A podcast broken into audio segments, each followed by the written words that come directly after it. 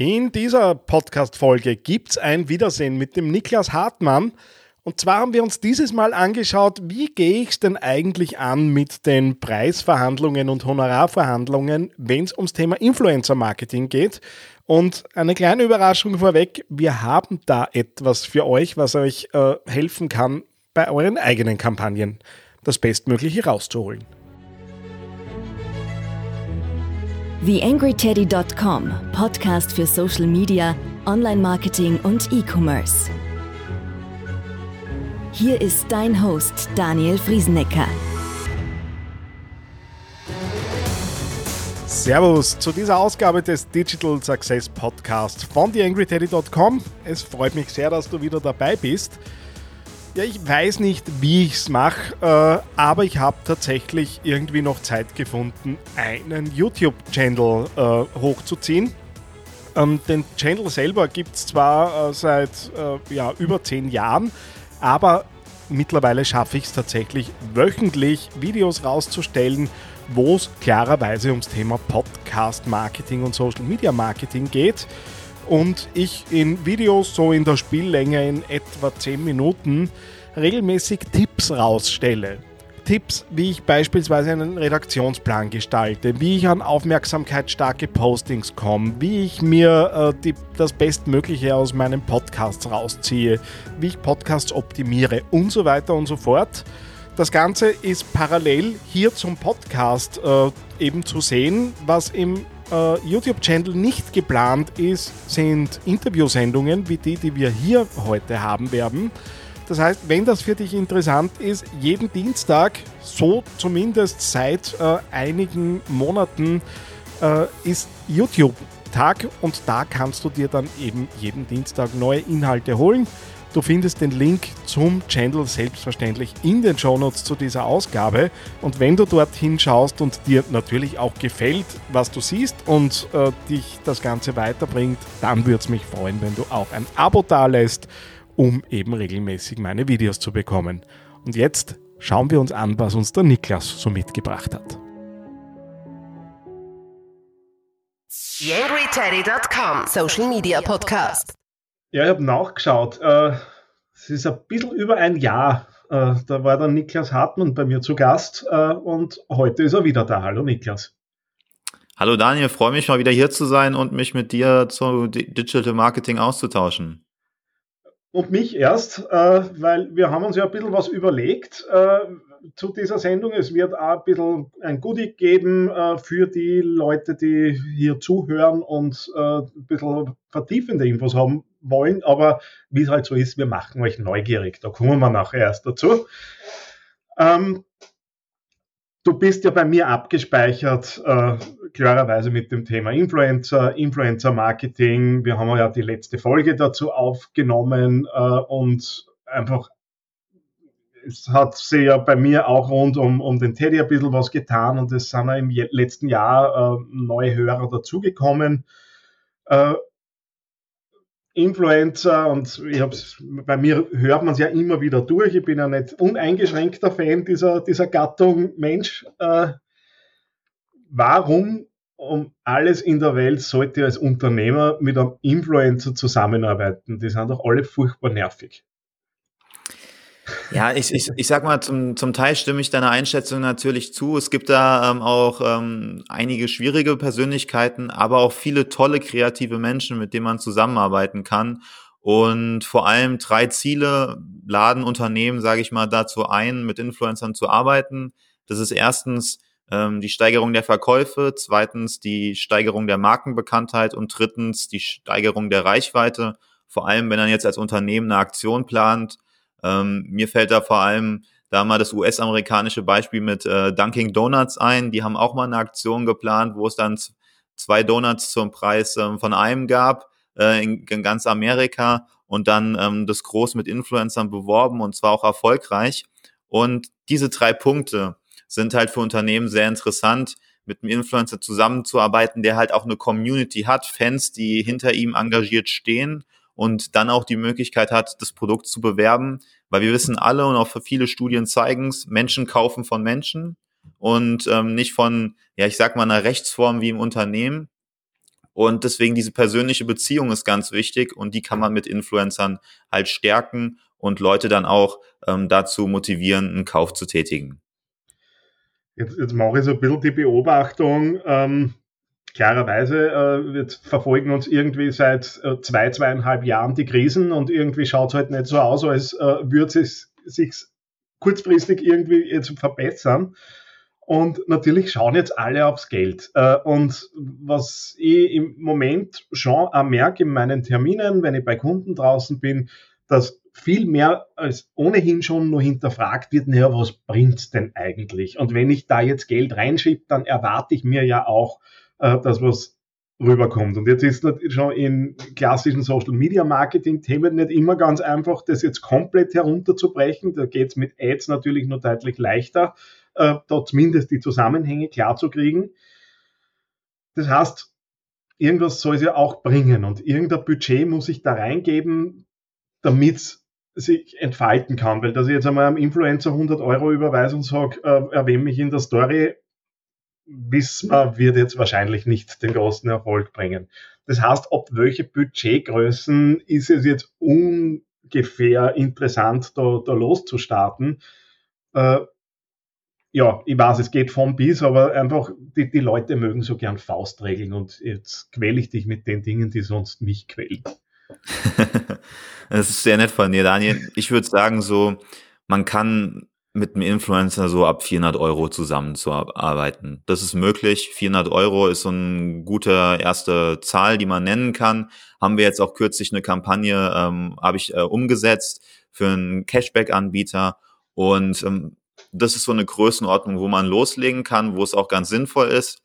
Ist natürlich jetzt keine Kampagne, wo man jetzt irgendwie einen Influencer hat, der jetzt 500.000 Follower hat. Das muss man auch ganz klar dazu sagen. Das sind dann schon eher die kleineren Influencer. Aber ähm, da kann es auch schon spannend werden. Manchmal sind kleinere Influencer auch erfolgreicher als die größeren. Deswegen so ab 400 Euro aufwärts kann man so eine Influencer-Kooperation starten. Dann ist man natürlich aber auch darauf angewiesen, dass man es wirklich selber umsetzt. Also die Influencer selber kontaktiert, die Verhandlungen selber regelt, das Briefing zuschickt.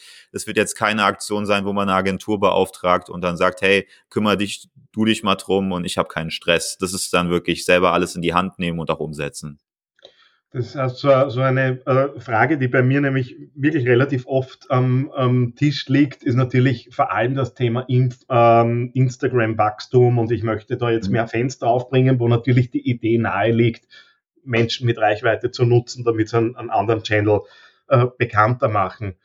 Man bei 400 Euro ähm, sagt auch das kleine Unternehmen äh, leichter einmal, ja, okay, da, äh, das nehmen wir in die Hand und da starten wir los. Ähm, ist, ist es sinnvoll, um jetzt vor allem das Thema Wachstum zu treiben, äh, oder würdest du eher in Richtung Produktpromotion, Service Promotion äh, gehen, wo es einfach trotzdem schon eine gewisse Größe braucht? Weil ihr ein Erlebnis gehabt äh, mit einem Kunden, wo wir tatsächlich dann zurückgekriegt haben von Influencern, kleinen Influencern äh, unter 10.000 Follower, wo dann eine uns tatsächlich zurückgemeldet hat, äh, euer Kanal entspricht nicht meinen Qualitätskriterien, weil das war halt ein neuer Unternehmenskanal mit, glaube ich, 150 Followern, äh, der einfach ganz am Beginn war.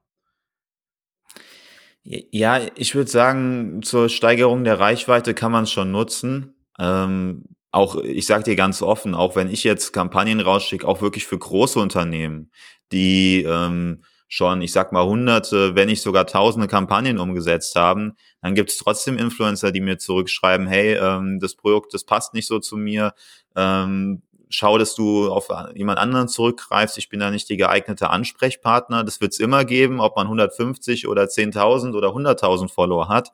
Wichtig dabei ist einfach ganz klar, dass man dass man halt mehrere anschreibt. Also es ist, dass man Dutzende auch anschreibt, dass man auch eine mhm. Auswahlmöglichkeit hat. Das sage ich auch immer ganz klar. Einer der wichtigsten Punkte, um wirklich Verhandlungen im eigenen Interesse zu meistern, ist, dass man nicht nur fünf anschreibt, dass man nicht zehn anschreibt, dass man mal wirklich 50, 60 Stück sich raussucht.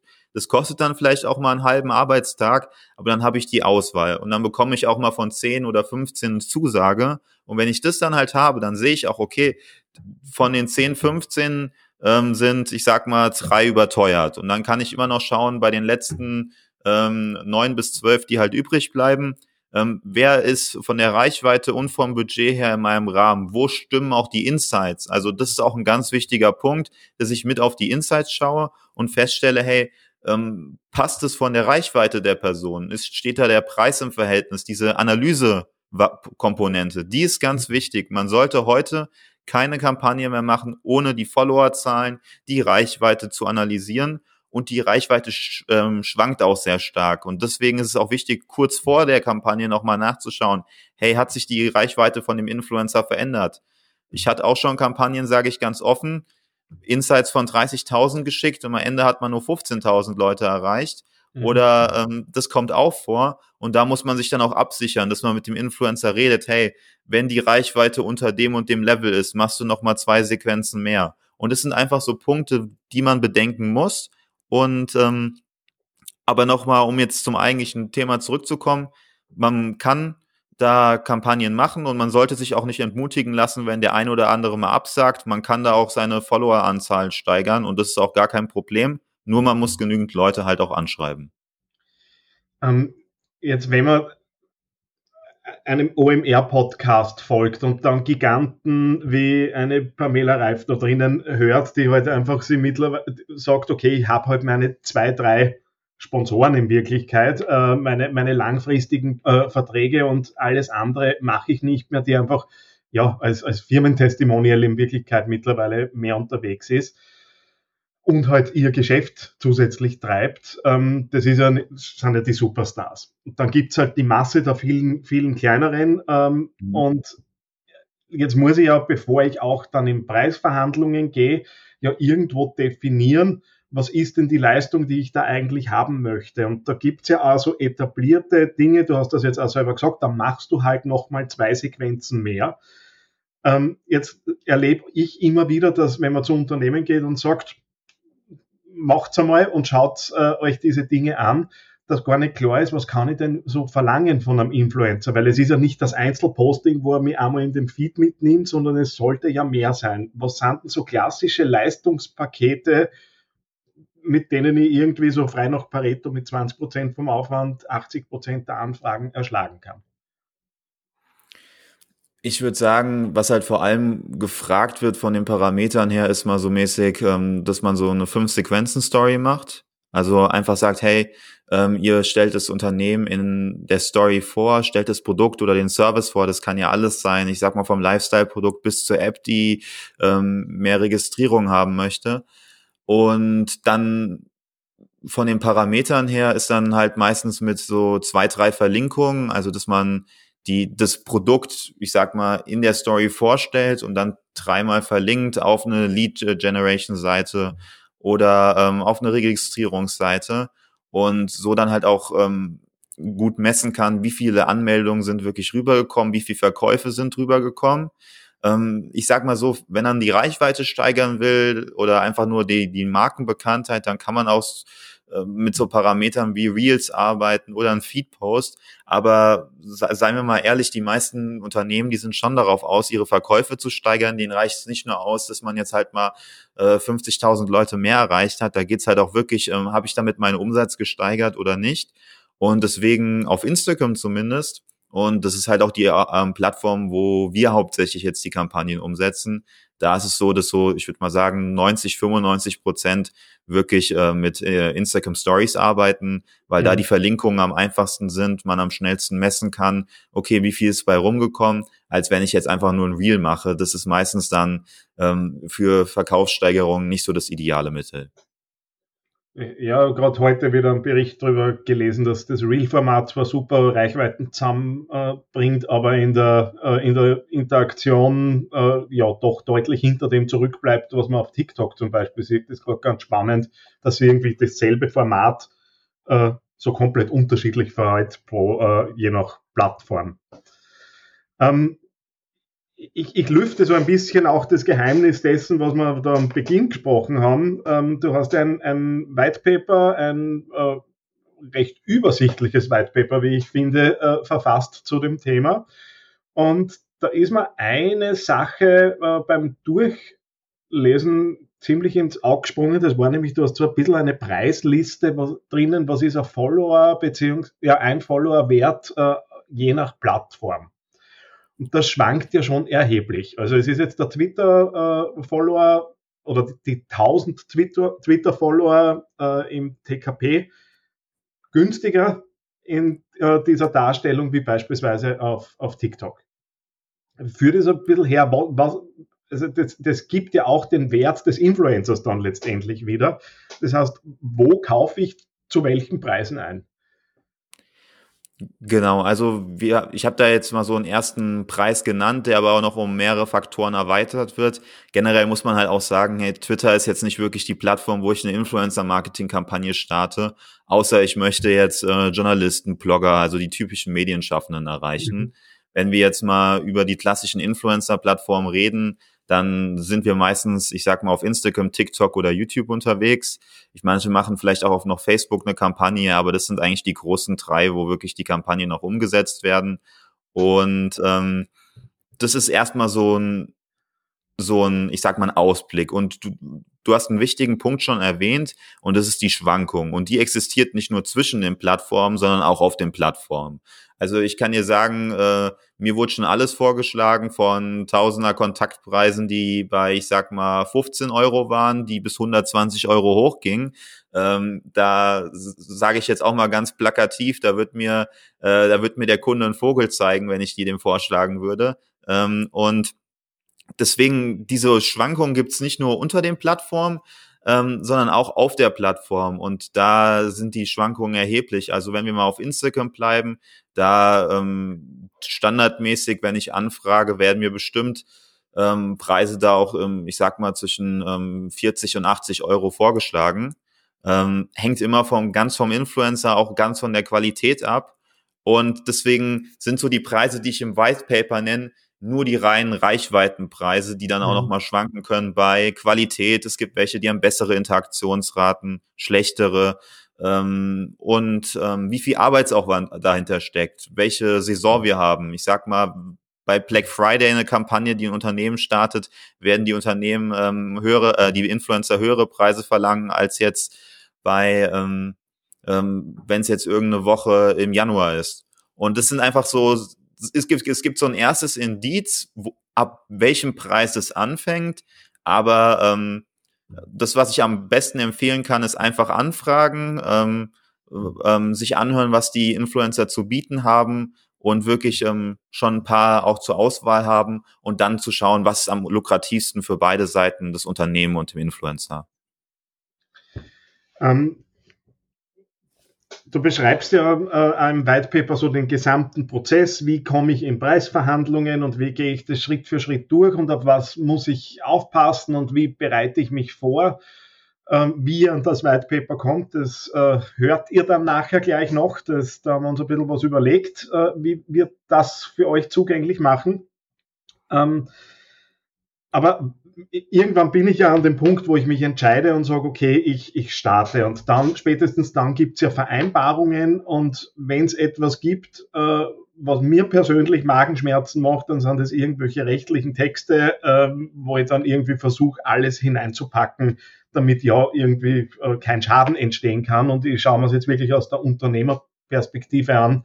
Ähm, was sollten so, sind denn so die Mindestanforderungen, an so eine Vereinbarung, damit es auch wirklich alles auf sauberen Füßen steht und dass man auch, ja, in einer Partnerschaft gibt es halt Vereinbarungen, die halt beiderseitig zu halten sind. Was schreibe ich rein? Also ich würde generell halt mal diese Grundsachen reinschreiben, was dazu, was zählt dazu. Das ist vor allem ja, dass man, man sagt, ja, der, der Umfang des Projekts. Also wenn ich jetzt eine Story-Kampagne mit fünf Sequenzen mache, dass man halt schreibt, hey, ich mache, ähm, der Influencer verpflichtet sich eine, Kam eine Kampagne mit mindestens fünf Story-Sequenzen auf seinem Kanal XYZ umzusetzen. Und dann auch noch, was wir ähm, vorhin schon angesprochen hatten, dass wenn die Reichweite deutlich, ich sag mal 20, 30 Prozent unter den zugeschickten Insights äh, liegt, dass man da nochmal zwei Erinnerungssequenzen macht, das sind einfach so Punkte, die, ich sag mal, zu den Standards dazugehören, aber auch, dass man halt beschreibt, ähm, wann die Kampagne ablaufen soll, also dass man den Zeitraum schon eingrenzt, dass ich jetzt sage, hey, wir haben uns auf den Termin geeinigt, dass dann auch wirklich dort veröffentlicht wird, nicht drei Tage vorher, nicht drei Tage nachher. Ähm, Ich muss aber auch sagen, dass ich jetzt mittlerweile, ähm, früher habe ich das sehr viel gemacht mit Verträgen, die beide unterschrieben haben. Mittlerweile ähm, mache ich das gar nicht mehr so, ähm, weil viele, mit denen wir jetzt zusammenarbeiten, auch wirklich, ich sag mal, diese professionellen Ansprüche wirklich aufweisen. Und ähm, da klappt es auch sehr gut, ohne dass man jetzt einen Vertrag unterschreibt. Mir ist halt auch aufgefallen, wenn er einen Vertrag umsetzt, ähm, dann springen halt auch nochmal wirklich so, ich sag mal, 20, 30 Prozent ab, weil es das alles nochmal ein bisschen komplizierter macht. Ähm, deswegen ähm, mit, wenn er ein Briefing schreibt, was man drin haben will, ähm, auch, ich sag mal, der Markenname ist irgendwie schwer aussprechbar oder es gibt verschiedene ähm, Weisen, wie man aussprechen kann. Sowas kann man ja auch reinpacken. Mindestanzahl an Verlinkungen in der Story. Wenn ich eine fünf ähm, Story äh, fünf Sequenzen Story habe, dass mal mindestens drei Verlinkungen auch auf die Landingpage sind. So Sachen kann man reinschreiben. Mhm. Ähm, das ist auch ein bisschen immer von Marke zu Marke unterschiedlich. Jeder hat da verschiedene Anforderungen. Manche wollen auch exklusive Vereinbarungen machen, dass der Influencer nur mit einem zusammenarbeitet. Da macht es dann wirklich Sinn, dass man auch einen Vertrag abschließt. Ähm, Wenn es jetzt eine einmalige Story-Kooperation ist, dann würde ich so ein bisschen auch davon abhängig machen, wie der Influencer auftritt, ob es ein professionelles äh, ähm, Auftreten ist, wie schnell ich Antworten bekomme. Dauert es immer eine Woche, bis mir jemand antwortet, dann würde ich eher vielleicht zum Ver äh, Vertrag greifen, als wenn ich jetzt direkt nach einem Tag eine Antwort bekomme. Ähm, Habe ich schon öfter mit der Person zusammengearbeitet. Das sind einfach so Sachen. Ich würde jetzt nicht von vornherein sagen, immer einen Vertrag unterschreiben, ähm, es ist natürlich ein wichtiges Mittel, um sich abzusichern, aber einige springen auch ab. Aber so nochmal kurz zusammengefasst, ähm, der Umfang der Kooperation, Exklusivität, ja oder nein, ähm, wie viel Verlinkungen in der Story vorkommen sollen, wann vielleicht noch Zusatzleistungen wie Erinnerungssequenzen kommen. Das sind so Punkte, die man vorher abklären sollte, um, um da auch gut am Start zu sein. Also ich habe den Eindruck, du hast jetzt eher einen recht guten, guten Überblick gegeben, äh, gerade wenn Leute da jetzt versuchen, sich reinzuarbeiten ins Thema. Gibt es aus deiner Sicht so, so typische Fehler? Ähm, du hast jetzt eh schon viel, viel gesagt, auch äh, was man vermeiden kann, aber gibt es so Dinge, die du immer wieder beobachtest, wo du halt denkst, bitte hört endlich auf damit, äh, das äh, schmälert eure Erfolgschancen, egal ob es jetzt auf der Influencer oder auf der auf der Unternehmerseite ist. Das ähm, ist äh, richtig interessant, dass du es mit den Fehlern sagst. Ich habe erst vor vier Tagen Artikel geschrieben, die acht häufigsten äh, Influencer-Marketing-Fehler auf Englisch. Ähm, was mir halt oft auffällt, ähm, es gibt dann von den Unternehmen halt diesen Hang, alles so vorzuschreiben. Und das ist erstmal gar keine gute Leistung. Also wie gesagt, die Grundsachen, so, wo man sich drauf verständigen kann. Äh, der Umfang, fünf Sequenzen, wie viel Verlinkungen es gibt.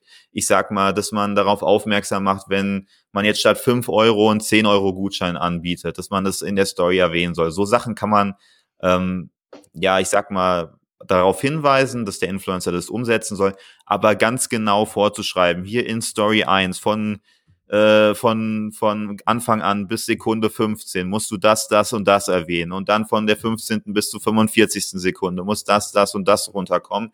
Das ist nicht gut. Ähm, da werden viele ähm, Influencer auch abgeneigt reagieren und deswegen, man sollte halt schauen, dass man, ich sag mal, wie, wie, wie der Staat in der sozialen Marktwirtschaft die Grundregeln so vorgibt, ähm, aber schlussendlich dann auch ähm, dem Influencer auch die Kreativität lässt, weil er weiß am besten, und das ist ganz wichtig, wie er sein Publikum ansprechen kann, wie er es überzeugt. Und das ist ja auch im Interesse des Unternehmens, damit die Conversion Rate dann auch stimmt. Ähm, was gibt's sonst noch? Was viele ähm, ja noch nicht perfekt umsetzen, wo, oder wo es noch Verbesserungspotenzial gibt, ist auch die Analyse. Also früher an den Kinderschuhen war es ja so, dass man einfach mal die Kampagne umgesetzt hat und dann ganz froh war, wenn sie eine gewisse Reichweite hatte. Aber das hast du ja auch am Anfang schon angesprochen, das reicht nicht mehr aus. Ein Unternehmen will sehen, das war das Budget, das ich reingesteckt habe, das kam bei rum, das sind meine Marketingziele am Ende des Jahres, konnte ich die mit Influencer-Marketing erreichen? Ja, nein. Und deswegen ist die Analyse auch richtig wichtig, dass man im Nachhinein analysiert. Ähm, welche Branchen oder äh, aus welchen Branchen kommen die Influencer, die am besten funktionieren? Beim, ich sag mal, ähm, beim jetzt einem Kunden, der verschiedene Bereiche abdeckt, kann es ja ganz relevant sein. wenn ich jetzt, ähm, ich sag mal, Beauty-Produkte anbiete, Fitness-Produkte, dann vielleicht auch noch was aus dem Bereich Reisen. Ähm, da mache ich ja unterschiedliche Erfahrungen. Vielleicht hat der hat die Beauty-Influencerin eine höhere Conversion, Konversionsrate als jetzt der Fitness-Influencer. Und es sind so Sachen, die man auch überprüfen sollte. Dann auch, ähm, welche Plattform funktioniert für mein Influencer-Marketing am besten. Äh, bei manchen mag es TikTok sein, bei anderen Instagram, bei anderen wieder YouTube. Ähm, das sind so Punkte, die man analysieren sollte. Man wird nicht immer einen Erfolg landen, aber wenn man langfristig analysiert, ähm, was funktioniert und was nicht, dann kann man seine ähm, Strategie optimieren und dann auch die Ziele erreichen, die man möchte. Und mhm. das kommt mir bei vielen ähm, spielt mir das noch eine zu untergeordnete Rolle, dass man wirklich im Nachhinein auch analysiert, das hat gut funktioniert, das nicht. Die Bereiche ähm, sollten wir sollten wir uns stärker darauf fokussieren. Ähm, sonst dass man halt auch wirklich herausfindet, welche, ähm, welche Kooperationsart am meisten Sinn macht. Ist es für mich Reels, ist es Stories? Das ist auch noch ein wichtiger Punkt. Und dass man, was du ja auch schon zum Teil angesprochen hast, weil viele sich auch noch unsicher wegen den Preisen sind. Dass man auch wirklich ähm, seine Mitarbeiter, wenn dann, ich sag mal, ein größeres Team hat, auch schult, welche Preise sind in Ordnung, welche Preise sind angemessen, ähm, da gibt's unterschiedliche Sichtweisen auch zu, je wem man angehört, Agentur, Influencer oder Unternehmen das beauftragt, aber dass man da auch genaue Abläufe ähm, festigt. Wir machen Kampagnen im Tausender Kontaktpreis von 30 bis 50 Euro auf Instagram. Alles, was drüber ist, ist für uns nicht interessant. Wir machen maximal Kampagnen bis, ich sag mal, 100.000 Follower oder bis ein Budget von ähm, 4000 Euro pro Influencer oder wenn ich ein kleines Unternehmen bin, halt dann bis 500 oder 600 Euro pro Influencer, dass man einfach ganz klare Strukturen auch etabliert, weil ähm, ich will ehrlich sein, man kann viel erreichen, ähm, aber man kann auch viel Geld verbrennen und deswegen ist da klar, ist wichtig, dass man klare Strukturen auch aufzeigt und ähm, auch stetig seine Ergebnisse optimiert und dann am Ende des Jahres auch wirklich die Marketingziele zu erreichen. Ähm, wir haben das White Paper jetzt schon ein paar Mal angesprochen und es ist ja auch äh, klar, dass wir es zum Download äh, anbieten werden. Ähm, kommen wir dann gleich dazu. Ähm, erzähl kurz, auf 19 Seiten äh, hast du Dinge zusammengefasst. Welche Dinge und was bringt mir äh, an Know-how, wenn ich in dieses White Paper reinschaue? Ja, du lernst halt Schritt äh, für Schritt wirklich, wie du die Kamp wie du Kampagnen umsetzt. Also auch für Neulinge, die jetzt wirklich noch gar keinen Plan haben, können schnell und einfach verstehen, wie wie man es umsetzt. Ist in ähm, ist in ein paar Schritten zusammengefasst. Also wir haben insgesamt acht Schritte von, wie man die passende Plattform findet, seine Ziele bestimmt, bis wie man den Wert äh, bestimmt und wie ein Profi verhandelt. Und das sind ähm, ganz einfache Tipps, die auch wirklich jeder umsetzen kann.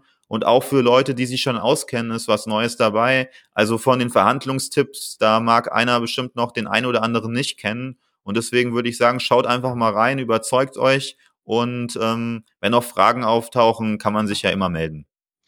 Genau. Äh, Niklas und ich haben beschlossen, dass wir da so ein bisschen kooperieren äh, und uns äh, du hast dankenswerterweise das White Paper zur Verfügung gestellt. Ihr findet in den Shownotes zu dieser Ausgabe äh, die Möglichkeit, eure E-Mail-Adresse einzuwerfen und ihr kennt den Ablauf, wie sowas dann läuft. Das heißt, ihr kriegt, äh, nachdem ihr die E-Mail-Adresse hinterlassen habt, dort dann äh, eben das White Paper zugeschickt. Newsletter ist da nicht verpflichtend zu holen, den könnt ihr natürlich freiwillig haben, wenn ihr in Zukunft von The Angry Teddy was hören wollt, müsst ihr aber nicht und ja, ihr kriegt eine Praxisanleitung. Wie gesagt, ich habe es klarerweise gesehen und gelesen und äh, halte es für tatsächlich sehr praxistauglich. Das ist auch der Grund, warum diese Dinge hier im Podcast vorkommen. Ihr kennt das Jahr hier rund um den Teddy, dass das alles recht pragmatisch läuft. Niklas, danke, äh, dass du das möglich gemacht hast. Das ist nämlich in der Form das erste Mal in zwölf, elf Jahren äh, Teddy Podcast, dass ich sowas mache. Äh, und vielen, vielen herzlichen Dank, dass du wieder da warst und uns äh, wieder gute Praxis-Insights gegeben hast. Ja, ich danke dir auch, dass äh, ich wieder dabei sein durfte und hat mir auch wieder sehr viel Spaß gemacht, mich mit dir da auszutauschen. Deswegen ähm, ich freue mich dann auch, was wir noch zukünftig dann auf die Beine stellen.